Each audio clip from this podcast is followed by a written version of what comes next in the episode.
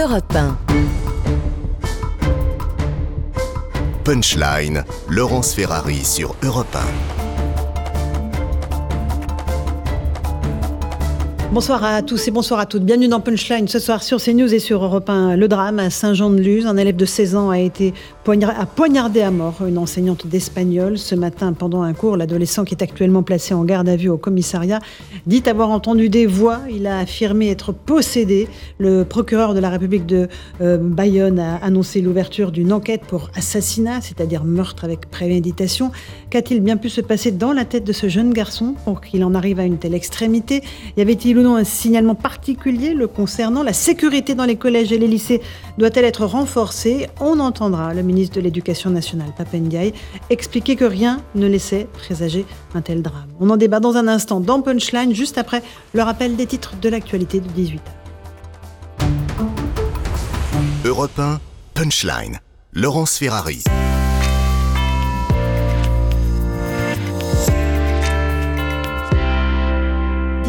Sur CNews et sur Europe 1, une enseignante a donc été poignardée ce matin à Saint-Jean-de-Luz. Le suspect est âgé de 16 ans. Il a été interpellé. Le ministre de l'Éducation nationale s'est rendu sur place cet après-midi. On l'écoute.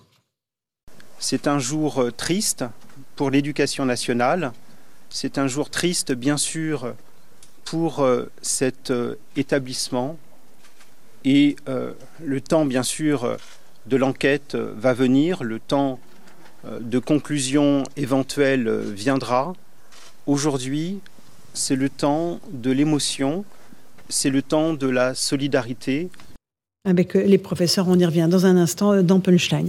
Au procès de la rue Erlanger à Paris, une peine de 27 ans de réclusion criminelle a été requise à l'encontre de la principale suspecte. Elle est accusée d'avoir volontairement mis le feu à son immeuble le 5 février 2019, un drame qui a fait 10 morts et une centaine de blessés. Le gouvernement lance un appel à Total Énergie pour aider les Français face à l'inflation. Le porte-parole du gouvernement s'est exprimé à l'issue du Conseil des ministres. On écoute Olivier Véran. Les entreprises qui le peuvent, les entreprises qui dégagent des marges, des bénéfices, doivent participer à l'effort collectif pour le pouvoir d'achat des Français, des consommateurs. Total fait partie de ces entreprises qui ont déjà mis en place des dispositifs de ristourne pour pouvoir aider les consommateurs et nous appelons Total, nous souhaitons que Total fasse cet effort euh, au moment où c'est nécessaire de le faire.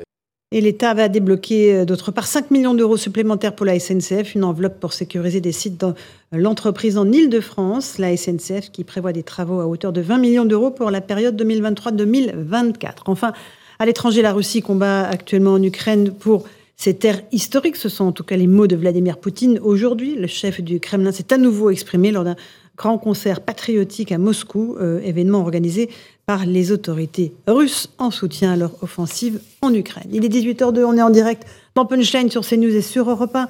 On est avec euh, Karim Zerebi, consultant CNews. Merci d'être là. Le commissaire David Lebars. Euh, Jérôme Méglé, bonsoir, directeur général de la rédaction du JDD. Merci d'être avec nous. Maître Dylan Slama, merci aussi de votre présence. Geoffroy Lejeune de Valeurs Actuelles. Et nous sommes avec le psychiatre, c'est Stéphane Clerget. Bonsoir, docteur. On va faire le point évidemment sur ce qui s'est passé à Saint-Jean-de-Luz, ce jeune de 16 ans qui s'est dit euh, habité par des voix, qui a eu une impulsion euh, pour aller tuer sa professeure d'espagnol. Euh, ça s'est passé tôt ce matin dans un collège-lycée calme, le lycée Saint-Thomas d'Aquin. On fait le point avec Marine Sabourin et on vous passe la parole ensuite. Il est presque 10 heures lorsqu'un élève de l'établissement privé Saint-Thomas d'Aquin pénètre dans la classe d'une professeure d'espagnol qui donne cours à des élèves de seconde. Il ferme la porte à clé, la poignarde, puis se réfugie dans une autre salle. Une autre enseignante échange avec lui et parvient à le désarmer. L'adolescent de 16 ans lui explique avoir entendu des voix dans la nuit lui demandant de tuer cette professeure d'une cinquantaine d'années et affirme être possédé. La victime n'a pas pu être réanimée par les secours ce matin. Les élèves, témoins de la scène, ont pris la fuite au moment du drame, comme le raconte cet élève. J'ai vu ce qui s'est passé, je suis partie en courant. on était en panique, on pas vraiment, personne n'arrivait à vraiment réaliser. En début d'après-midi, Papendiaï, ministre de l'Éducation, s'est rendu sur place et a apporté son soutien à la famille de la victime, aux élèves et à l'égard de la communauté éducative. C'est un jour euh, triste pour l'éducation nationale. C'est un jour triste, bien sûr, pour euh, cet euh, établissement, rien ne laissait euh, penser à euh, la survenue d'un drame aussi euh, épouvantable. L'auteur présumé de l'agression est actuellement en garde à vue. Une enquête pour assassinat a été ouverte, a affirmé Jérôme Bourrier, procureur de Bayonne. La seule chose que je peux vous dire pour le moment, c'est qu'une enquête a été confiée au service de la police judiciaire de Bayonne. Cette enquête est qualifiée d'assassinat, c'est-à-dire de meurtre avec préméditation. Les élèves de la France entière observeront une minute de silence demain à 15h. Voilà pour les faits. Antoine Estève est notre correspondant dans la région. Vous êtes sur place avec Jérôme Rampenou. Euh, ça s'est passé extrêmement vite, cette agression au couteau. En quelques secondes à peine, c'est cela, Antoine? Effectivement, et on en sait un petit peu plus ce soir parce qu'on a pu avoir deux témoignages très importants. Tout d'abord celui d'une jeune fille qui était dans les premiers rangs de cette salle de classe au moment où ça s'est produit et celui d'un jeune homme qui était lui à l'extérieur, un petit peu plus loin dans une autre salle de classe qui a pu nous raconter notamment ce qu'il a entendu. Cette jeune fille nous dit que euh, le jeune homme est surgi, a surgi à l'intérieur du cours, il a ouvert la porte, il a refermé la porte à clé derrière lui, il a poignardé la professeure, il s'est retourné, il est ressorti et c'est à ce moment-là, après un temps de sidération, c'est elle-même qui nous a raconté ça tout à l'heure, quelques secondes de sidération, et bien que tous les élèves ont eu très peur, ont paniqué et sont sortis de la salle en courant pour aller se réfugier soit à l'accueil euh, de l'établissement, soit dans d'autres salles. Et on a eu le témoignage de ce jeune homme aussi qui nous raconte les cris à l'intérieur de l'établissement. C'est par ces cris qu'ils ont été mis en alerte. Vous savez, il y a euh, tous les ans un, exercice d'alerte attentat dans les classes des, élèves. Et eh bien, ils nous ont euh, évoqué ces, ces exercices cet après-midi en nous disant que ça ressemblait vraiment à ce qu'ils ont vécu habituellement. On leur a demandé de rester confinés à l'intérieur des salles entre 1h30 et 2h en fonction des, des salles euh, et de l'évacuation de, l'établissement. Et ils sont restés dans ces salles sans information. On leur disait qu'il se passait quelque chose à l'intérieur de l'établissement, qu'il y avait une opération de police, mais ils n'ont pas eu plus d'informations. Et ce témoignage est très important aussi pour vous dire qu'en fait tout s'est déroulé en quelques instants, quelques secondes sans doute, entre le moment où le jeune homme est rentré et le moment où il a été maîtrisé dans la salle dans, laquelle il s'était réfugié, réfugié euh, par euh, des professeurs qui sont venus le voir, discuter avec lui et surtout le maîtriser et lui retirer son arme. Merci beaucoup pour ces précisions, Antoine Estève et Jérôme Rampenou, euh, sur place à Saint-Jean-de-Luz. Docteur Clerget, une bouffée délirante, est-ce qu'on peut parler de cela à propos de cet élève qui dit avoir entendu des voix dans la nuit euh, et qu'avec euh, ressentir une injonction pour aller tuer son professeur? Oui, s'il a une maladie psychiatrique, il est probable que c'est la cause, hein, une bouffée délirante, un épisode psychotique aigu. Ça survient à l'adolescence, parfois chez un jeune adulte, ça peut être unique dans la vie, ça peut se répéter et une fois sur deux, ça évolue vers une maladie psychiatrique chronique, euh, schizophrénie, bipolarité euh, euh, ou autre. Alors, c'est quelque chose qui peut démarrer à bas bris, c'est-à-dire qu'il est ça a été prémédité, mais il est possible que ça, depuis plusieurs semaines, il rumine ça avec alors les thèmes sont variables. Là, il parle de possession, donc euh, ça peut être un thème mm. mystique. Cette professeure euh, est le diable, elle m'en veut, elle est dangereuse. Et, donc il, délire tout seul, silencieusement. Et souvent, le passage à l'acte est précédé de, troubles du sommeil. Ça, c'est un signe important, l'insomnie. Il dort pas de, pendant euh, plusieurs mm. nuits, ce qui, ce qui aggrave évidemment le trouble. La crise, en tout cas. La crise, mm-hmm. voilà. Et ensuite, il y a le passage à l'acte. La cause, elle n'est pas connue, elle est psychiatrique, il y a des facteurs génétiques. Mhm. Maintenant, ça peut aussi être induit par des prises de toxiques mhm. et même le simple cannabis. Stupéfiant, voilà, oui. Stupéfiant, mais même mhm. simplement le cannabis, on parle de drogue douce, ça peut entraîner des bouffées délirantes, c'est une cause fréquente. Après, il y a aussi des maladies neurologiques beaucoup plus rares, comme une tumeur cérébrale, qui euh, peut aussi euh, entraîner ce type de troubles psychiatriques. Et tous ces examens euh, toxicologiques sont en train d'effectuer sur Je pense qu'ils ont été faits avant, parce qu'il faut aller vite, mhm. parce que les produits éventuels s'éliminent. Donc, je mhm. pense dès qu'il a été mhm. entre les mains de la police, on l'a conduit à l'unité médico-judiciaire, on a fait les prélèvements. Bon, Physiquement, il était calme, donc il était apte à la garde à vue. Mais après, on fera un scanner, on fera des examens complémentaires. Euh, commissaire Le Bars, euh, euh, c'est l'incrimination d'assassinat qui a été choisie pour cette, ce jeune homme de, de 16 ans. ça veut dire que c'est extrêmement lourd, évidemment. C'est ce qu'il y a de plus lourd. Hein. C'est euh, une peine de réclusion criminelle qui est encourue. C'est lié au fait qu'il est venu de l'extérieur, c'est ce qu'on comprend dans les premiers éléments de l'enquête, avec le couteau. Ça veut dire qu'il y a un élément objectif de la préméditation. Euh, après, je voudrais euh, compléter, parce qu'on a, on a deux nouveaux témoignages par votre mhm. journaliste qui est sur place. Il y a quand même quelque chose d'important à retenir hein, pour éclairer ce qui se passe. C'est qu'il s'en est pris à une professeure alors que lui-même n'était pas en salle de classe, si j'ai bien suivi. C'est-à-dire mhm. qu'il est venu il est entré dans la classe, dans la classe à ses fins Et je note surtout, non pas cet acte-là, parce que tout seul ne dit pas grand-chose, c'est qu'ensuite, il s'est rien passé d'autre. Il n'y a pas eu de périple meurtrier. C'est-à-dire que le mm. professeur qui est venu à son contact a pu le désarmer, il n'a pas été agressé. Donc on a quand même des éléments qui peuvent euh, laisser penser que cette professeure était sa cible. Alors après, que ce soit sur une bouffée délirante, sur une vengeance, sur quoi que ce soit, je ne m'aventurerai pas sur ce terrain-là, mais il a accompli une action et ensuite il s'est retiré. Euh, tout ce qu'on a entendu, et l'éducation nationale est à saluer, le protocole alerte attentat Heureusement qu'il a été appliqué, parce que si c'était un périple meurtrier, il y a un risque d'autres victimes. Et de ce côté-là, il faut aussi saluer euh, ces exercices. Hein. On a tous progressé collectivement. Mm-hmm. Mais voilà, ça, c'est un élément très important qui sort ce soir des deux témoignages. C'est cette professeure-là qui était visée et personne d'autre. Maître Dylan Slama, que risque un mineur euh, qui, euh, sur qui pèse ce, Justement, j'allais apporter deux nuances. La première, c'est vrai que pour assassinat, la peine encourue, c'est la perpétuité. Maintenant, il y a deux nuances à apporter. La première, c'est que pour un mineur, c'est plus la perpétuité, c'est 20 ans si l'excuse de minorité est retenue, ce qui n'est pas automatique mais ce qui arrive quand même assez régulièrement. Et deuxième euh, nuance, c'est que euh, il peut euh, être décrété à un moment qu'il y aurait soit une abolition du discernement, soit une altération du discernement. S'il y a une altération du discernement, il sera jugé, il encourt une peine pénale assez sévère, mais qui sera atténuée mhm. par rapport à un discernement total. S'il y a une abolition du discernement, en revanche, il ne sera pas jugé, il sera déclaré non responsable de ses actes il y aura quand même, je, rassure tout le monde, hein, un suivi psychiatrique extrêmement euh, suivi, extrêmement rigoureux, euh, et parfois c'est même d'ailleurs pas forcément préférable à la prison, ce qui arrive aux personnes qui ne sont pas jugées euh, dans ce cadre-là. Mais quoi qu'il arrive, oui, là il y a une information judiciaire qui va être ouverte, la question de la détention provisoire se passera, et sur la question de l'abolition ou de l'altération du discernement, il va y avoir des expertises psychiatriques, même parfois des contre-expertises psychiatriques, et tout un débat scientifique qui aura lieu et qui aura des conséquences juridiques et judiciaires. Jérôme Begley du JDD, on, on ne peut pas en tirer des leçons nationales, évidemment ni sur la sécurité dans les collèges et lycées. Là, on est sur un fait extrêmement isolé, très précis, avec euh, quelqu'un qui dit euh, être possédé. Ce qui est frappant, c'est deux choses. C'est d'abord la facilité avec laquelle il est possible de tuer. On entend que ce jeune homme avait pris un couteau d'une lame de 15 cm. C'est beaucoup, mais c'est pas un ustensile de cuisine exceptionnel chez soi. Je le mets dans ma poche ou dans un sac, je me déplace de chez moi à l'école ou dans laquelle je suis, je rentre dans une salle de classe, c'est un truc banal, et j'arrive près de la professeure ou du professeur, je retire le couteau, je tue. C'est autant de gestes mis bout à bout simples.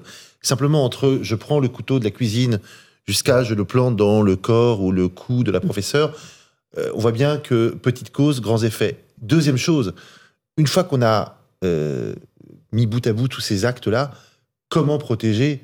Ben, C'est impossible. On ne va pas se raconter des histoires. Euh, ce qui, moi, me, frappe, c'est la facilité avec laquelle aujourd'hui on peut tuer. Euh, la mort n'est plus un tabou. La mort n'est plus quelque chose qui est un acte qui nous fait arrêter euh, et qui nous fait prendre conscience qu'on est en mm-hmm. train de réfléchir à quelque chose de totalement idiot. Est-ce que c'est la violence qui s'est banalisée dans nos sociétés Est-ce que c'est les jeux vidéo, comme l'ont dit certains? Est-ce que mm. c'est... J'en sais rien. Extrêmement difficile que chez des gens mm. plus jeunes, mm.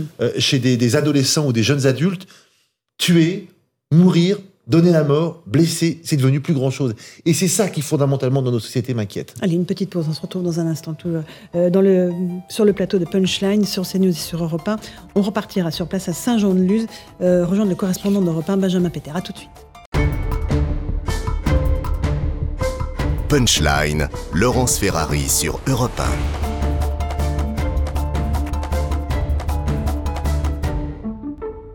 18h, euh, pratiquement 17, on est en direct sur Europe 1 et sur CNews dans Punchline. On revient sur ce drame, cette professeure d'espagnol qui a été poignardée à mort ce matin pendant son cours euh, à Saint-Jean-de-Luz par un élève de seconde âgé de 16 ans. On va rejoindre sur place le correspondant d'Europe 1, Benjamin Peter. Bonsoir Benjamin. Vous avez une information. Euh, on se posait la question il y a quelques instants. Cet élève était-il présent dans le cours ou est-il rentré dans la salle de classe pour aller perpétrer son acte? Vous avez des informations oui, euh, effectivement, selon des, sources proches de l'enquête, on a vérifié cette information. Il semblerait qu'il soit bien dans le cours hein, au moment où les, faits se produisent. Ce, jeune homme, alors ce qu'on nous explique ici, c'est qu'il s'agit d'un jeune garçon de, seconde, donc qui est, arrivé dans cet établissement euh, privé très réputé en, septembre dernier.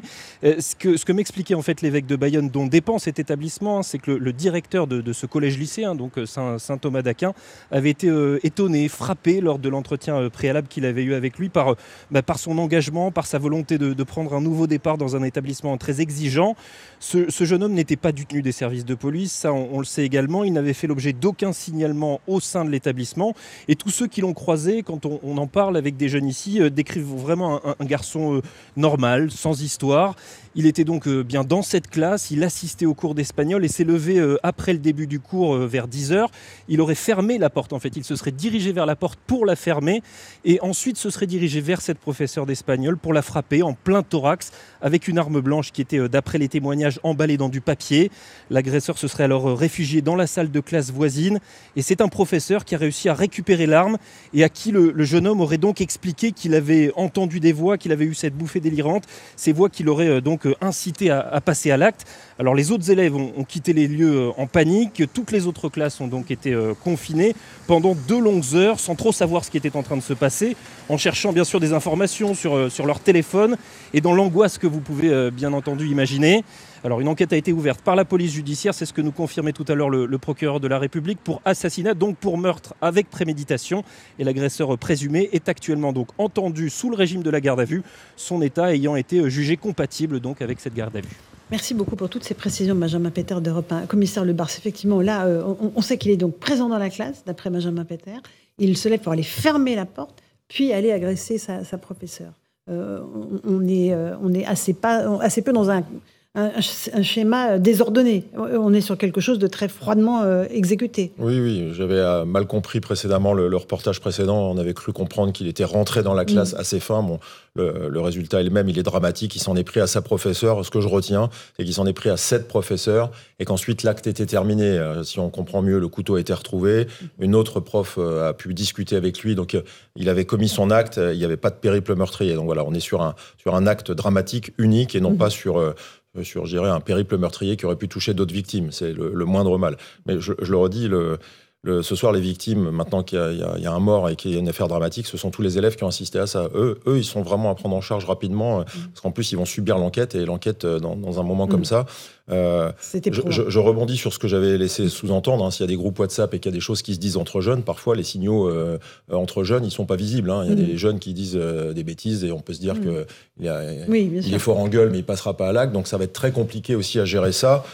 pour les parents, pour les enfants, il va falloir leur apprendre à ne pas culpabiliser, à, à, débriefer. Hein. C'est pas, pas d'autres mots, des, séances qui, nécessitent, euh, quand on voit des choses comme ça, même quand on est professionnel, pompier, policier, quand on assiste à des choses comme ça, c'est déjà très dur, on est marqué à vie. Mm-hmm. Alors imaginez quand vous êtes mineur dans une classe. Mm, deux questions aux psychiatres qu'on a sur le plateau. Un, euh, le scénario, c'est ce qu'on disait, a été froidement exécuté. Il est dans la salle de classe, il se lève pour fermer la porte. Il va pour frapper la professeure et il s'en va. Est-ce qu'on peut, c'est compatible avec une bouffée délirante, cette espèce de calme apparent? Oui, il y a un côté très systématisé. Euh, presque paranoïaque. Alors c'est très technique, mais dans les délires paranoïaques, euh, il n'y a pas, a pas d'agitation inutile, on a un objectif et on peut apparaître très normal euh, à côté. Donc ça peut être effectivement une bouffée délirante de nature paranoïaque. Après, ça peut être une personnalité paranoïaque ancienne qui se met à, délirer. mais ce qui surprend, c'est le calme, le, calme total, c'est-à-dire la froideur dans, dans, dans l'action. Oui. Oui, oui, non, ça, ça, peut s'inscrire effectivement dans, un trouble de la personnalité euh, paranoïaque mhm. qui se met secondairement euh, à délirer. C'est une, hypothèse diagnostique qui correspond à, ce type de comportement, à ce type de profil. La deuxième question, c'est comment on prend en charge les élèves qu'évoquait le, le, commissaire Lebars. Qu'est-ce que voilà, ils sont très vite euh, reçus par un psychologue. Il y a une cellule d'aide qui a été mise en place dans l'enceinte de l'établissement. Voilà, donc leur sera proposé des, entretiens un peu, un, peu spontanés où ils vont exprimer euh, à la fois ce qu'ils ont vu, mais aussi euh, ce qu'ils ont ressenti. Et puis ensuite des prises en charge plus individuelles pour prévenir le syndrome euh, post-traumatique hein, qui risque de survenir. Mhm. Qu'est-ce que c'est un syndrome post-traumatique? Des cauchemars voilà, des, cauchemars, on revoit la scène, on n'arrive pas à dormir, on, la revoit la journée, on est très anxieux, on a peur de sortir, on a peur d'aller à l'école. Comme l'a dit Monsieur le Commissaire, on peut aussi euh, secondairement déprimer, se sentir euh, coupable. Euh, donc ça peut entraîner beaucoup de, beaucoup de symptômes. Et donc là aussi, l'action est, préventive et on, est assez à l'aise, on sait maintenant, les pédopsychiatres, les psychiatres, prendre en charge, prévenir les, les syndromes post-traumatiques. Donc ça, c'est quelque chose qui est connu Parfois, il y a certains médicaments qui peuvent être également euh, utilisés. L'idée, c'est que ça laisse le moins de, traces possibles et qu'on mhm. puisse reprendre un fonctionnement euh, psychique euh, mhm. normal. Donc, ben, certains vont y arriver, d'autres, ça va être plus difficile. Mais effectivement, comme vous l'avez dit, ça peut laisser des traces sur du long terme, même avec une bonne prise en charge. Mhm. Maître Dylan Slama, vous avez déjà eu des cas comme ça de, de, personnes qui assistent à des drames et qui sont traumatisées sur le long terme? Oui, bien sûr. Et puis de toute façon, c'est vrai que ces personnes-là seront aussi entendues d'un point de vue euh, judiciaire, hein, en tant que témoins, euh, et elles serviront aussi leur témoignage à essayer de reconstruire ce qui s'est passé.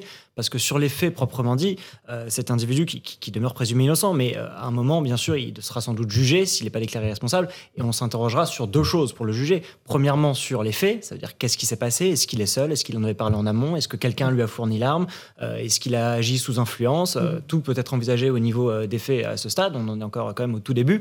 Et deuxièmement, on s'interrogera beaucoup sur sa personnalité. Donc bien sûr, d'un point de vue psychiatrique, pour voir s'il y a abolition ou altération du discernement, mais même au-delà de ça, euh, d'un point de vue euh, psychologique, il y aura aussi une enquête de personnalité, on, essaiera de savoir qui il est, euh, quel est son parcours et qu'est-ce qui peut conduire bien sûr à un drame de cette nature. On va écouter un élève qui s'appelle Max. qui a témoigné il y a quelques instants au, micro de Antoine Estève. Il essaye de, décrypter la personnalité de ce jeune qu'il croisait tous les jours à l'école c'est vrai que la première fois que je l'ai vu, je l'ai trouvé, il était très réservé. Il était, euh, je l'ai vu en fait quand il était en groupe avec plusieurs personnes et euh, ben, il était un peu à l'écart des autres. Il était assez spécial. Il était souvent, euh, quand je le voyais, c'était, je le voyais seul quoi. je l'ai vu, je l'ai vu hier. Pour la dernière fois, je l'ai vu hier. Je l'ai aperçu hier. Mais sinon, euh, je l'ai côtoyé enfin, en lui disant bonjour euh, avant les vacances. moi, j'ai pas trouvé, j'ai pas trouvé qu'il était bizarre, mais euh, il était réservé.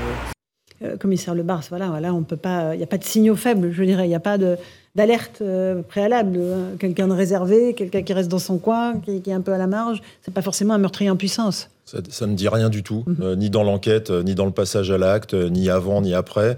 Ce qui sera important, j'y reviens, c'est que ces jeunes-là, ils vont se demander s'ils ont fait ce qu'ils avaient à faire, ils vont peut-être culpabiliser, donc il va falloir leur expliquer que tout ça, c'est pareil pour eux, c'était pas un signal important, peut-être même qu'il y a eu des, je vous dis, des, des, propos que, comme des ados peuvent le faire sur des réseaux sociaux ou sur un groupe, j'en sais rien. S'ils trouvent des choses comme ça, c'est tout ça qu'il faudra déminer parce que on n'est pas les uns et les autres des spécialistes de savoir quel est un signal faible, un signal fort, et même je vais vous dire, euh, parfois, euh, il y en a euh, des professionnels qui passent à côté. Donc voilà, on ne refera pas ce qui s'est passé. C'est un drame terrible. Il faut, il faut soigner ceux qui ne doivent pas être les futures victimes. Il y a déjà une victime euh, très grave. Mhm. C'est même plus inquiétant. Moi, c'est le, regard que j'ai ce soir, hein, de, s'occuper d'abord de ses enfants, évidemment de penser à la communauté de l'enseignement, hein, de, euh, ce monde de l'enseignement qui, est frappé. Mhm. Mais c'est pas le monde de l'enseignement qui est pas tant frappé que, que cette professeure. C'est on est dans un fait divers très très grave. Ça se passe dans l'enceinte scolaire. Évidemment que le sanctuaire de l'école, euh, il tombe d'un coup sur une affaire comme ça. Mais les victimes, c'est les élèves de la classe qui ont mhm. assisté à ça. Et ensuite, il sera temps de, faire des analyses un peu plus poussées quand on aura un début d'enquête consistant. Karim Zerabi. Non, mais c'est vrai que lorsqu'on prend connaissance d'un acte de cette nature, on est d'abord abasourdi. On est abasourdi, euh, on pense à, à ce professeur d'espagnol, à sa famille, euh, on pense à la communauté éducative évidemment, euh, qui travaille dans des conditions de plus en plus difficiles. Et puis on a envie de comprendre et d'expliquer. Mais est-ce que tout est possible à expliquer? Est-ce qu'à un moment donné, on n'est pas face à des actes et des situations qui, et c'est bien légitime d'aller chercher des explications, mais qui parfois n'en ont pas d'explications. Donc tout ne peut pas être anticipé, on ne peut pas prévenir de tout, on ne peut pas être en, situation euh, de prévention euh, permanente. Et même si on le faisait, et même si, euh, est-ce que le risque zéro n'existe pas? Mhm. Existe. moi, je, suis, je, suis comme tout le monde. Je m'interroge. J'aurais envie de comprendre en tant que citoyen, et on aurait envie que ça mhm. ne se reproduise plus jamais. Mais est-ce possible Et est-ce raisonnable de penser que c'est possible On peut tout prévenir, euh, je ferai le jeune. J'ai le même sentiment que Karim ce soir, mais c'est aussi parce qu'on n'a aucun élément de, l'enquête. C'est-à-dire mhm. que, euh, imaginons, imaginons hein, je ne m'avance pas évidemment, j'ai strictement aucune information, mais qu'il euh, y ait eu par exemple prise de cannabis, ça changerait énormément de choses. Déjà sur le plan judiciaire, vous l'avez rappelé, il y mhm. aura toute la question du discernement, etc. Et même, on sait les conséquences psychiatriques que ça peut avoir, donc ça changerait radicalement le regard sur cette histoire, déjà pour commencer. Deuxièmement, moi, ça me fait penser, en fait, je, suis là depuis quelques minutes en train de, me souvenir, vous savez, de l'affaire de, je crois, Columbine, la tuerie aux États-Unis, où en fait, même si, même si il n'y avait pas grand-chose à expliquer non plus dans le geste de ces adolescents, ça a interrogé la société américaine tout entière sur son rapport à beaucoup de choses déjà aux armes, à la circulation des armes, etc. Ça, on a, Dieu merci, pas le même débat ici. Et, et, deuxièmement, sur un mal-être en fait de la population américaine et de la jeunesse américaine. Et, ensuite, les, les, cinéastes qui s'en sont emparés, les écrivains qui s'en sont emparés, les journalistes qui s'en sont emparés, en fait, on, on soulevé beaucoup de questions que je pense on se posera nous dans les semaines qui viennent. C'est-à-dire que finalement, cette espèce de dépression collective qui parfois peut avoir des conséquences. Et, encore une fois, je n'ai pas de réponse, mais en fait, ce sera votre métier. Euh, il y, y, aura un travail énorme de remise en question de notre modèle de société au fond, parce que ce qui s'est passé aujourd'hui est terrifiant et peut-être qu'on ne pouvait pas l'empêcher, mais au fond, qui est vraiment surpris mmh. Docteur Clerget. Pourquoi est-ce qu'il faut tout expliquer? Pourquoi est-ce qu'il faut en tout cas chercher à expliquer justement pour pouvoir prévenir? Quand même beaucoup de choses qu'on peut prévenir. On a réduit le nombre d'accidents de la route en limitant euh, les excès de vitesse, par exemple, ou avec la ceinture de sécurité. Si l'origine du drame est véritablement une maladie psychiatrique, ben oui, il faut agir pour prévenir euh, les problématiques liées aux maladies psychiatriques. Donc, les médecins scolaires présents dans tous les établissements, le signalement d'un enfant qui apparaît en souffrance, et j'en conviens, le fait d'être très réservé, un peu bizarre, fait pas de nous un assassin en puissance, mais ça fait quand même pas un adolescent très bien dans sa peau. Donc oui, qu'il ait la possibilité. Hmm. Pardon Il y en a, des, millions d'adolescents pas très bien dans leur peau. Ben, ici, il n'y en a pas des millions qui, comme lui, sont extrêmement réservés et dans leur coin. Euh, en tout cas, qu'ils aient accès euh, à, pour euh, aller voir quelqu'un. La, la, prévention, c'est ce qui permet de prévenir les drames. Moi, tous les jours, je reçois à mon cabinet des adolescents qui auraient pu être euh, des violents en puissance qui auraient pu se faire du mal ou faire du mal à d'autres personnes. Donc moi, comme mes autres collègues, euh, les médecins, on passe notre temps à empêcher aussi que des drames arrivent en soignant euh, des adolescents. Et en sachant que l'adolescence est un moment propice oui. à la décompensation psychique pour certaines maladies? Et oui, tout à fait. Tout à fait, bien sûr. L'adolescence et puis les gens très, très âgés aussi. Très bien. Euh, il est, euh, on va faire une petite pause de temps de rappel des titres de l'actualité avec Adrien Spiteri et on revient sur ce débat dans un instant.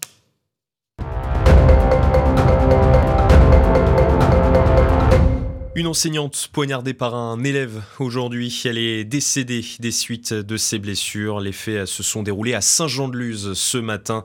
Le suspect âgé de 16 ans a été interpellé et placé en garde à vue. Il aurait déclaré être possédé. Demain, une minute de silence sera respectée dans tous les établissements scolaires de France. 27 ans de réclusion criminelle requis à l'encontre d'Essia Boulares. Elle est accusée d'avoir volontairement mis le feu à son immeuble de la rue Erlanger le 5 février 2019. Dix personnes avaient perdu la vie dans ce drame. Le verdict est attendu ce jeudi.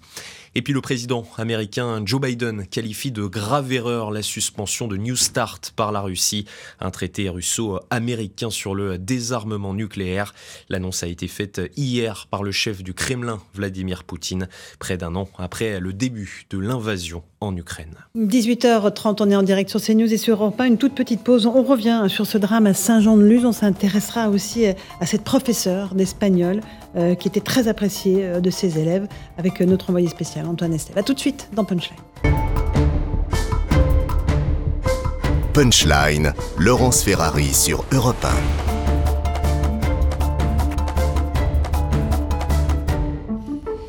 18h34, on est en direct dans sur CNews et sur Europe 1. Euh, une professeure d'espagnol, vous le savez, a, été poignardée à mort ce matin à Saint-Jean-de-Luz par un élève de l'établissement, un élève âgé de 16 ans. Cela s'est passé peu avant 10 h Antoine Estève est sur place avec Jérôme Rampenou. Antoine, on, a parlé euh, de la personnalité euh, de ce jeune de 16 ans, mais il y a bien sûr cette professeure d'une cinquantaine d'années, professeure d'espagnol, qui a laissé sa vie dans ce drame. Oui, et les témoignages sont unanimes ici, autant chez les parents que chez les élèves ou encore la communauté éducative qu'on a pu euh, croiser lors euh, de la venue euh, de la rectrice d'académie cet après-midi. Eh bien, cette professeure était particulièrement appréciée pour ses cours évidemment, mais aussi pour son franc-parler, pour sa façon de donner la parole aux élèves. elle avait ce sens du partage, en tout cas c'est ce que nous ont dit tous les élèves. Elle était très appréciée. J'ai pu tout à l'heure m'entretenir avec un jeune qui a passé 7 ans ici au lycée Saint-François d'Aquin, au collège et au lycée. Il l'a eu pendant deux ans cette prof d'espagnol. Il nous disait euh, qu'il l'appréciait beaucoup, qu'il avait d'ailleurs appris l'espagnol grâce à cette femme et qu'il était très fier d'avoir pu justement échanger avec elle et d'avoir pu passer ces deux ans avec elle.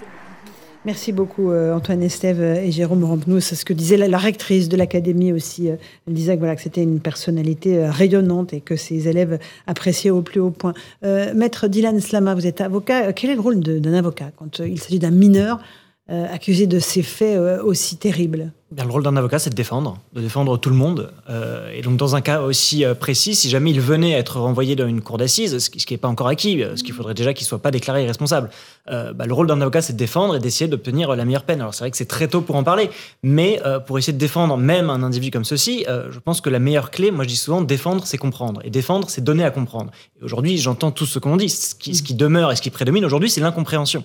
Et donc, le rôle de l'avocat, c'est avec les supports psychologiques, psychiatriques, en cas de personnalité, avec les témoignages, avec euh, également les faits, parce qu'à un moment, on en saura plus aussi sur les faits, sur le déroulé des faits. Mhm. Euh, l'avocat ira piocher un petit peu dans toutes ces ressources-là mhm. pour essayer de trouver la clé euh, la clé qui permettra de, comprendre finalement ce qui n'a pas encore été évoqué, mais ce qui pourrait être le mobile. Mhm. Alors, trouver le mobile et déterminer le mobile, bien sûr, ça ne justifie pas, bien sûr, ça n'excuse pas, mais ça permettrait, s'il est envoyé devant une cour d'assises et donc il y a un jury populaire, de comprendre. Et ce qui fait le plus peur à des jurés et à des magistrats, c'est de pas comprendre. C'est quand on ne comprend pas euh, que la peine encourue peut être la plus lourde. Si on arrive à comprendre le mobile, quel a été le déclic, quel a été l'élément déclencheur, peut-être même le traumatisme vécu. Euh, encore une fois, il s'agit pas euh, euh, d'excuser ou de pardonner, mais c'est mm. ça qui permettrait de comprendre ce qui a pu euh, amener à cet acte et espérer euh, d'avoir une peine un petit peu moins lourde. Et, deuxièmement, je précise, c'est aussi l'altération du discernement. ça mm. permet aussi d'avoir une peine moins lourde. Donc l'altération du discernement, c'est si le, discernement n'est pas complètement aboli, c'est-à-dire on n'en est pas là, mais quand même qu'il y a eu des problèmes d'ordre psychiatrique. Et à ce moment-là, c'est aussi une clé qui permettrait d'avoir une peine moins lourde. Donc c'est ça le rôle de l'avocat, comprendre et donner à comprendre aux, ceux qui jugeront cet individu. c'est les parents que, vous entendez, que, que l'avocat euh, essaye de, comprendre avant, euh, le, le garder à vue Alors, il rencontre les parents, mais vous avez raison. Dans un premier temps, j'ai déjà été un petit peu loin. Dans un premier temps, le rôle de l'avocat, euh, il est très simple. Là, il est en garde à vue. L'avocat a le droit de s'entretenir 30 minutes toutes les 24 heures avec le garde à vue. Donc, c'est très court, 30 minutes, mais mhm. pendant ces 30 minutes, il essaye sur ce temps ramassé bah, de faire aussi ce que j'ai dit et éventuellement de conseiller le mineur sur les déclarations mhm. qu'il peut faire.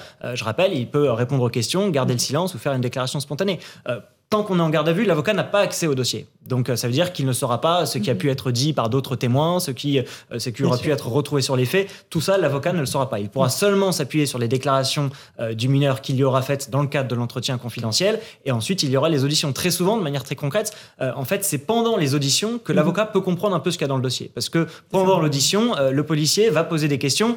Et dans ces questions-là, en fait, on comprend ce qu'il y a dans le dossier. Parce que si on lui dit on a retrouvé ça, comment l'expliquez-vous? Bah, L'avocat comprend qu'on a retrouvé tel élément. Donc, euh, l'une des possibilités pour l'avocat peut être de conseiller à son client, pendant le temps de la garde à vue, euh, de garder le silence. C'est quelque chose qui est souvent euh, mal perçu en France. Aux États-Unis, c'est beaucoup mieux admis. C'est quelque chose qui est compris. En France, je pense que c'est un droit qui n'est pas encore suffisamment compris. Aux États-Unis, c'est le cas. Mais c'est un droit, en tout cas, que le mineur peut tout à fait exercer dans le cadre de sa garde à vue. Docteur Clerget. Oui, j'aurais une question à poser à Maître Salma. On parlait d'altération partielle du discernement. Et si l'altération du discernement est liée à l'usage de stupéfiants, par mhm. exemple, je ne dis pas du tout que c'est le cas de cet ado, mais, de manière un peu générale, je sais que beaucoup de gens se posent la question. Alors la loi a changé euh, depuis l'affaire Alimi, dont on peut se rappeler. Vous savez, c'est un individu euh, qui avait euh, tué une femme en ayant pris de la matière stupéfiante. Il a été déclaré irresponsable. Il y a eu un émoi national et Éric Dupond-Moretti a pris une loi qui a changé la loi dans un cadre très précis. si jamais aujourd'hui un individu prend des matières stupéfiantes pour pouvoir commettre un crime, donc c'est déjà pas forcément évident à caractériser, mais si jamais euh, c'est le cas, eh bien euh, l'abolition du discernement normalement ne peut plus être retenue euh, dans ce cadre-là très précis. Donc, euh, mm. encore une fois, ça reste euh, à prouver. Il faut qu'il y ait une démonstration. C'est éventuellement compliqué de faire le lien. Mais vous savez, on a beaucoup parlé parfois de la drogue des terroristes. Mm-hmm. Euh, on sait que parfois, dans un certain nombre de cas, il y a des individus qui prennent des drogues pour essayer de se donner de la force et du courage d'aller au bout. Si jamais on arrivait en perquisition, par exemple, ou en retrouvant des éléments dans un portable, ou même des choses qu'il aurait pu confier à des amis, des camarades, le lien pourrait être fait. Il est bien sûr bien trop tôt pour en parler. Mais voilà, depuis la loi du Dupont-Moretti, suite à l'affaire Alimi, les choses ont un petit peu changé pour qu'on puisse moins facilement, je mets des guillemets, arriver à une abolition du discernement. C'est pas juste, pardon, Lance, oui, pas, je crois les jeunes. Je crois pas que ça a été juste le cannabis qui est euh, qui est euh, qui suffit à caractériser l'absence de discernement ou l'abolition du discernement, c'est que ça avait entré une schizophrénie chez le l'assassin. Oui, non, mais bien sûr, non, non, bien sûr, vous avez raison. J'ai peut-être pas été très clair, mais effectivement, la prise de cannabis, c'est un cheminement qui est long. C'est pas que cannabis, hallucinant, c'est cannabis, bouffée délirante, comportement psychiatrique. Et d'ailleurs, ça passe par des expertises, c'est des experts psychiatres qui décident de l'abolition du discernement. C'est en aucun cas une espèce d'automatisme Euh, qui dit stupéfiant dit non, non. Il y a ces experts psychiatres qui prennent des expertises psychiatriques, mm. qui rencontrent l'individu. Parfois, il y a même, c'était le cas pour Alimi, il y avait eu une espèce de combat, combat, le mot pas adapté, mais de débat d'experts. certains avaient dit abolition du discernement, d'autres avaient dit non, pas abolition du discernement. mais vous avez raison de préciser ça. C'est des experts qui ensuite vont se pencher sur la question. Je, le dis parce que dans le cas de l'affaire Palman, on s'est tous demandé s'il n'y aurait pas une mm. forme de jurisprudence et de, que les avocats pourraient plaider ah bah la cocaïne, il n'a pas fait exprès. Et c'est, d'ailleurs, maintenant la loi est venue, comment dire, corriger ça. Mais c'est vrai que c'est assez subtil parce que ça peut aboutir soit dans un cas précis à une abolition de demande, soit dans un autre cas être une circonstance aggravante. C'est Donc c'est vrai que c'est pas forcément évident à comprendre. Euh, et encore une question, commissaire Le Bars, quand il s'agit d'un mineur euh, dans une affaire aussi grave, est-ce que ses parents ont le droit de le voir ou pas du tout? Ou est-ce qu'il est seulement placé en garde à vue avec des interrogatoires surveillés, on l'imagine, de très près? Il a le droit à un avis famille et une fois que la famille est avisée, la famille après pourra communiquer avec l'avocat autant qu'elle le souhaite. Mais pas. Mais le temps de la garde à vue, disons les choses autrement, c'est un moment du procès pénal qui est un moment accusatoire. C'est-à-dire qu'il n'y a pas un équilibre pour les parties au procès. Mhm. C'est un moment où il faut récupérer des éléments de l'enquête, il faut accumuler des preuves. Donc l'avocat assiste aux auditions, euh, le maître l'a très bien expliqué. Il s'entretient avec son client 30 minutes toutes les 24 heures. Mais en dehors de cela, c'est entre guillemets accusatoire, c'est-à-dire qu'on est là pour chercher les éléments de l'enquête, pour accumuler des preuves, pour obtenir des témoignages, tous les, tous les éléments qui nécessitent des investigations, perquisitions, enquêtes de voisinage, mm. euh, des, des, expertises s'il y a besoin, bien sûr. Euh, euh, le docteur l'a dit, très important au départ de faire les expertises pour savoir s'il a des, la présence de produits qui seront à sa mm. décharge. On revient sur l'abolition éventuelle du discernement, mm. même si c'est un sujet, vous en avez parlé, hein, ça fait écho à l'affaire Palmade. Dans des affaires, c'est circonstances aggravantes, et dans d'autres, c'est abolition du discernement. Donc on voit bien que là-dessus, et c'est là où le droit est bien fait. Moi, je le dis souvent, c'est que euh, pour éviter de tomber dans la morale ou dans le jugement moral, eh ben, il faut toujours aller sur le droit, parce que le droit prévoit tout. Et, euh, en général, c'est d'ailleurs mieux de le faire en dehors du champ médiatique, et les, enceintes des tribunaux permettent de voir ça avec du recul, parce que tout le monde a le droit à être défendu. Je suis parfaitement d'accord. Mais là, c'est le temps de l'enquête. S'il y a 48 heures de garde à vue, c'est vrai que pour le moment, le but, c'est d'obtenir le plus d'éléments possible, parce qu'on doit des réponses aux victimes et à la société. Et en combien de temps vous voyez si quelqu'un est accessible au raisonnement ou pas? Mais ça peut changer en plus. C'est-à-dire qu'il peut être accessible ce soir et puis dans deux heures, le policier, parce qu'on est parfaitement intelligent et en général les policiers qui font ça ont l'habitude, en plus dans des affaires comme ça, d'auditionner des mineurs euh, auteurs. Euh, si dans deux heures l'audition euh, commence à ne mal se passer, je vous l'ai dit tout à l'heure, c'est l'intérêt de personne. Il faut interrompre l'audition, il faut faire appel à un médecin parce mhm. que de toute façon, le policier ou la policière qui ferait ça fragiliserait le dossier et ça ne mhm. tiendrait pas. Donc voilà, le but, c'est d'apporter des réponses pour que la justice puisse porter un regard dessus, la défense, les parties civiles et que ce procès puisse avoir lieu ou pas s'il y a discernement. Ce qui est d'autant plus désarçonnant dans cette affaire, c'est que c'est, j'ai envie de dire, le lieu où cela s'est passé. Et c'est le type de lycée. Saint-Jean-de-Luz, lycée privé, plutôt très bien coté. Donc, qui dit euh, bien fréquenté au sens où les parents sont présents derrière l'éducation de leurs enfants et autres. Donc, autant on est un peu moins désarçonné, même si on est scandalisé à Basourdi quand on a dans des zones où la violence est, plus fréquente, dans des lycées euh, euh, de banlieue, où, on sait qu'il y a parfois des rixes devant les lycées qui sont répétés, souvent des groupes qui viennent s'affronter, ou voir des règlements de compte à proximité. Là, on se dit, on ne peut pas s'attendre à ce qu'il se passe quelque chose de ce type dans un mmh. lycée pareil. Donc, et c'est là où les bras nous en tombent, je dirais, d'autant plus. Mmh. Autant on n'est pas prêt n'importe où en France, mais on peut essayer de chercher des explications qu'on évoquait tout à l'heure, par un contexte, un environnement. Euh, autant là, on se dit comment cela est possible? Je veux dire, et, malgré euh, ce qu'on disait sur la défection des psychiatres, des psychologues euh, dans les, les, collèges et les lycées publics et autres, on se dit là, dans un lycée privé de ce niveau-là, on n'a pas eu des signaux de, ce garçon réservé, un peu en marge de la collectivité, dont certains nous indiquent qu'il était pas un garçon à problème, certes, mais quand même, qui n'était pas vraiment dans le groupe euh, et, dans la société collective. Donc on se dit, si là, ça peut arriver, alors ça peut arriver partout et à n'importe quel moment. Oui, c'est vrai que ça peut arriver partout. Il faut se méfier de, l'eau qui dort. Hein.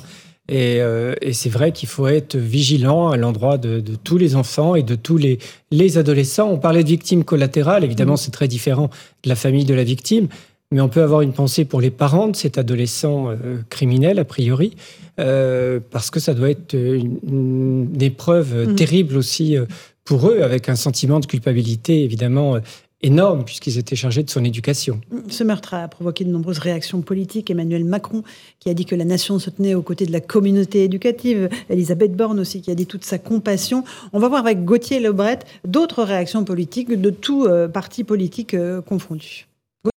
Papendiaï a pris euh, la parole, vous l'avez suivi en direct sur CNews, il était accompagné Stanislas Guérini, le ministre de la fonction publique, et pour le ministre de l'Éducation nationale, eh bien c'est le temps de l'émotion, euh, de la solidarité, le temps euh, de l'enquête viendra, et ce n'est pas le temps de la politique. Et effectivement, Mickaël, vous rappeliez le tweet d'Eric Ciotti, le patron des LR, qui a dit que c'était le symbole eh bien, de l'ensauvagement de la société française, ce qui s'est passé aujourd'hui. C'est pas le seul républicain à tweeter de manière plus politique que d'autres justement euh, responsables. David Lisnard, par exemple, a dit que l'État doit euh, protéger nos euh, enseignants. Il rappelle aussi qu'il y a trois ans, Samuel Paty était assassiné et que l'éducation nationale était déjà endeuillée. Bruno Retailleau, le patron des sénateurs LR, a lui aussi réagi. C'est sans doute le tweet le plus politique de la journée. Il dit La violence à l'école atteint des seuils terrifiants. Personne ne parvient à l'endiguer. Réseaux sociaux, politique pénale des mineurs, pédagogie refondée sur l'autorité. C'est une révolution qu'il faut entreprendre, une révolution qu'il faut entreprendre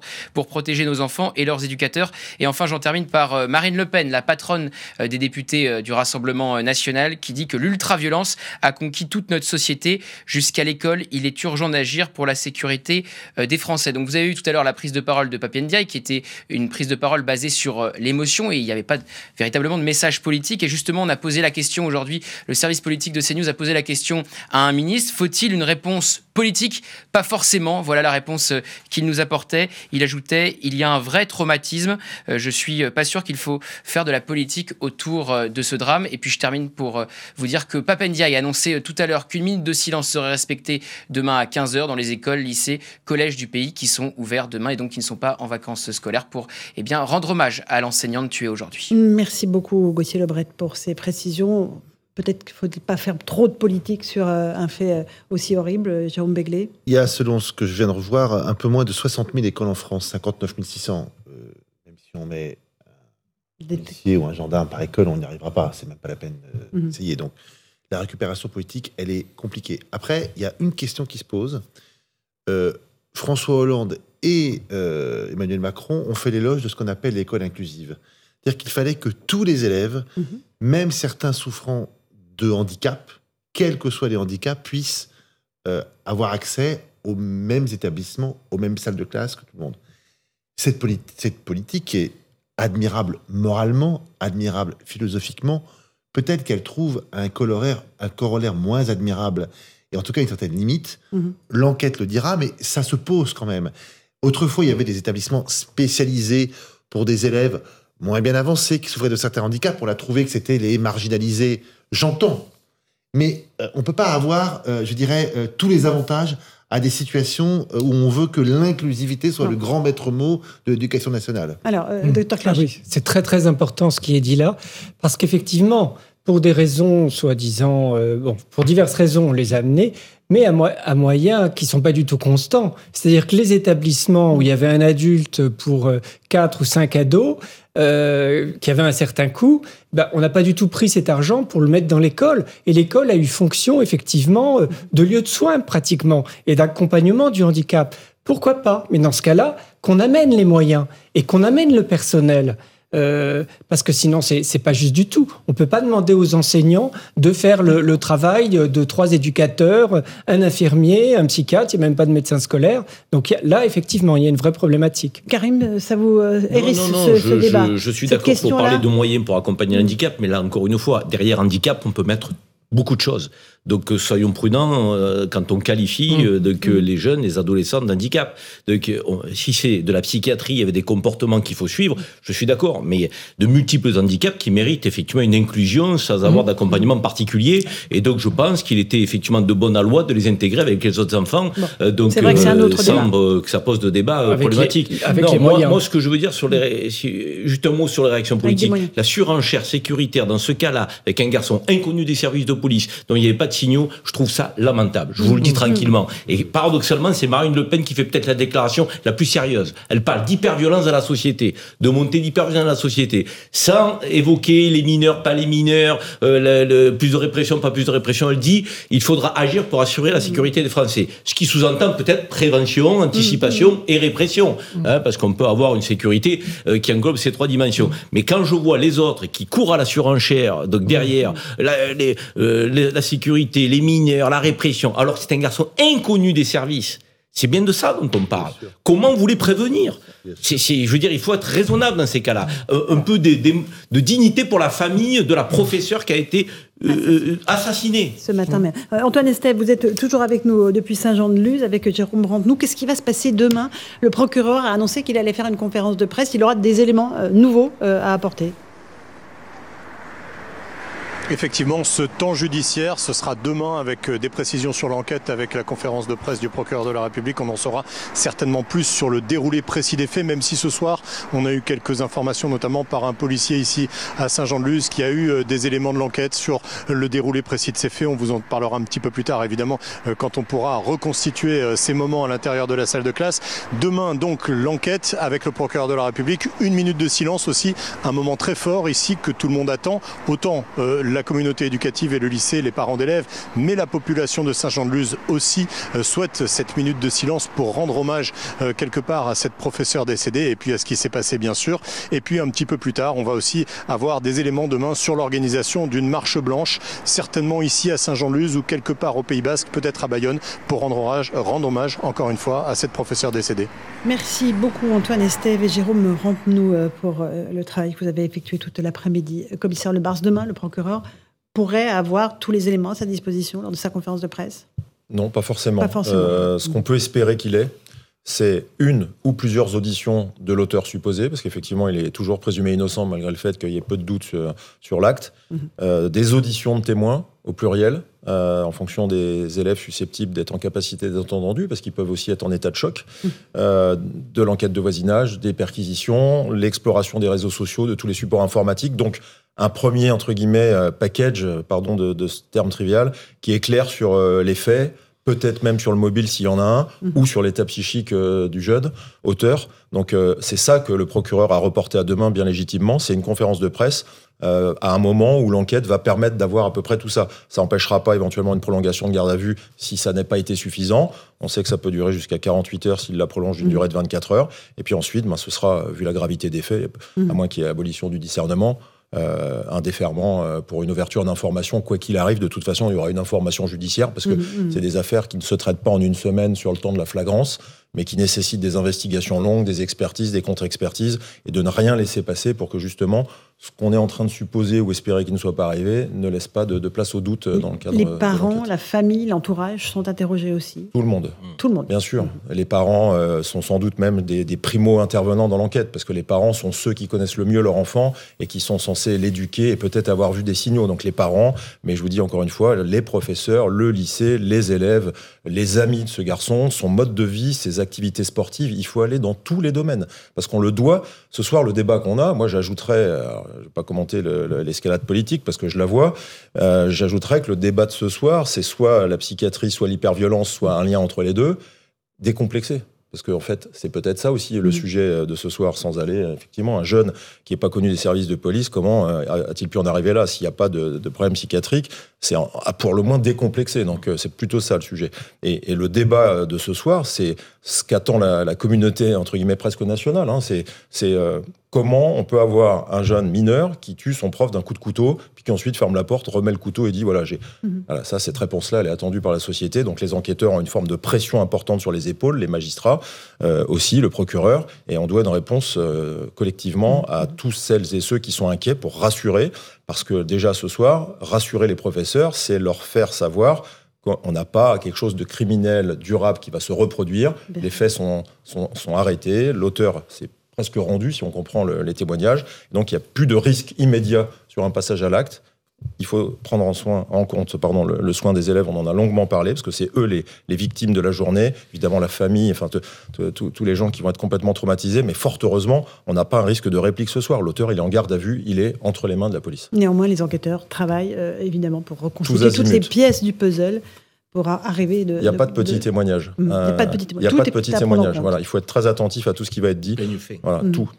C'est une affaire criminelle, hein, donc euh, les affaires, les affaires criminelles sont celles. Les avocats connaissent très bien ça. Hein, parfois, vous avez euh, une procédure qui est transmise, même sur le temps d'une garde à vue. Ça peut être très impressionnant le nombre d'actes qui sont faits sur une affaire criminelle. Et ça, là-dessus, on a une excellence dans, chez nos enquêteurs de la police nationale qui savent parfaitement faire ça avec professionnalisme et surtout de la froideur. Voilà, ne pas mm. céder à quelque pression que ce soit. J'entends, euh, je passe un message à mes collègues. Hein, si qu'il y ait des policiers qui ne soient surtout pas tentés de faire fuiter les informations. Tout ça, ça doit se passer dans les enceintes des commissariats et des tribunaux. Un peu la différence avec euh, l'affaire qui nous a occupé, euh, notamment l'affaire Palman. Merci à tous les six d'avoir participé à Punchline sur CNews et sur Europe 1. Dans un instant, c'est Christine Kelly qui vous attend euh, pour Face à l'info avec ses invités et Europe 1 ce soir. Bonne soirée à vous sur nos deux antennes.